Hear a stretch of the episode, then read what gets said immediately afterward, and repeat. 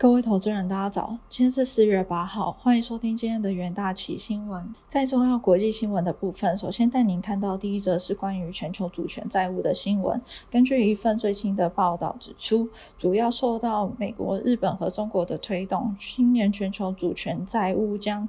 增长九点五 percent，达到创纪录的七十一点六兆美元。资产管理公司发布的报告表示，受到新冠疫情冲击，全球主要国家均增加借贷，以保护其经济免于冲击。这使全球政府债务在二零二一年达到创纪录的六十五点四兆美元，相较之下，二零二零年一月为五十二点二兆美元。报道指出，以金额计算，中国的债务增长最快，去年增长了五分之一，即六千五百亿美元。在已开发经济体中，德国的百分比增幅最大，债务增长十五 percent，几乎是全球平均增速的两倍。全球债政府债务的实际利率从二零二零年的一点八 percent 降至去年的一点六 percent，偿债成本降至一点零一兆美元。然而，这将在二零二二年大幅上升，预计到二零二二年按固定汇率计算，全球利息负担将将近十五 percent，达到一点一六兆美元。乌克兰发生的悲剧也可能迫使西方政府介入更多的资金，以资助增加的国防开支。自乌乌俄战争以来，德国已承诺将其国防支出提高到 GDP 的两 percent 以上，同时承诺为其武装部队提供一千亿欧元的资金。根据标准普尔全球评准公司发布的最新全球借款报道可知。预计二零二二年新的主权债券将达到十点四兆美元，比一起之前的平均水准高出近三分之一。报告强调，持续的地缘政治冲突预计将对政府的资金需求造成进一步的上行压力，而紧缩的货币条件将增加政府的资金成本。第二则新闻来看到日本经济的消息，国际货币基金 IF 下修日本二零二二年经济成长预期，从一月份预估的三点三 percent 调降至二点四 percent。INF 建议日本当局应先拟定紧急的应对政策，以防范乌俄危机伤害日本脆弱的经济复苏。INF 的报告中提到。乌俄战争的恶化对日本的经济造成相当大的下压风险，不止打压日本的贸易，内需的市场可能因商品的价格上扬而受到抑制。IF 也提到，商品价格上扬所导致的内需放缓和地缘政治紧张升温，加上。中国经济走缓速度超乎预期，也对出口带来了风险。物价方面，IF 认为上调步调正在加速，原因除了商品物价走扬之外，还因因 COVID-19 确诊人数减少，预期消费将回温。日本今年的。消费者物价上扬率预估将停留在一 percent 左右。在如此的情况之下，IF 认为货币宽松的政策有长期实施的必要性。第三则新闻来看到上海封城的消息，中国上海无限期延长封控，特斯拉上海超级工厂已持续停工。该厂停工至今至少已经损失了两万四千辆电动。车的产能，中国疫情拉警报，金融贸易与制造业重镇上海都处于疫情封锁之中，企业停产之际，特斯拉也无法得以幸免。特斯拉自三月二十八日上海实施分阶段封锁以来，上海厂已停运十二天，创下二零一九年来开始营运最长的停工时间。上海厂本应在上周末复工，但因为无法确保足够的工人和供应商，导致该厂持续停工。而后特斯拉原本打算周一重启上海厂，但又因为上海延长封控，该厂营运持续停摆。鉴于上海厂日产超过两千辆汽车，尽管停工，特斯拉在上季实现创纪录的交车量，并连续七季。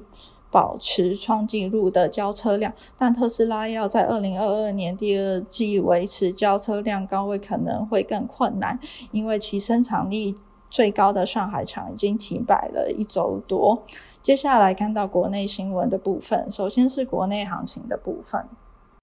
在疫情升温及乌俄战事利空下，加上美国强力表示货币市场的缩表，引发国际股市连续下跌。台股七日日也在电子金融表现失色下，中场下跌一点九六 percent，贯破年线，收在一万七千一百七十八点六三点，市场成交值为三千零九十八点一七亿元。台股今日走势明显受区域股市，包含日本。南韩、香港和上证等下挫拖累，市场卖压沉重，金融股也在中场下杀，仅有防疫股，包括瑞基、亚诺法等强势态势。大立光今日走势疲弱，中场下跌五点零七 percent，收在。一千六百八十五元，成交量放大为一千一百四十七张。台积电中场下跌十二元至五百六十六元。航空运股今天也全面收跌，包括长荣下跌五元，收在一百二十八点五元。阳明下跌四点五元，收在一百一十九元。空运股像华航则下跌一点一五元，长隆航下跌二点二元，收盘价为三十二元。市场观望大盘的下档支撑。一万六千七百六十四点是否能有手？接下来进入到三分钟听股期的部分。首先关注到台积电期货，美系外机指出，二零二二年 Q one 台积电受全球消费需求减弱的冲击，而台积电因调整晶圆价格，带动毛利率上扬，以美元计算的营收成长加大二十八 percent，加上五纳米制程强劲需求以及弱势性态。台币汇率注意，整个二零二二年 Q1 毛利率将维持在高档，也使得折旧取得控制。在三纳米部分，二零二二年 Q2 台积电有 Intel。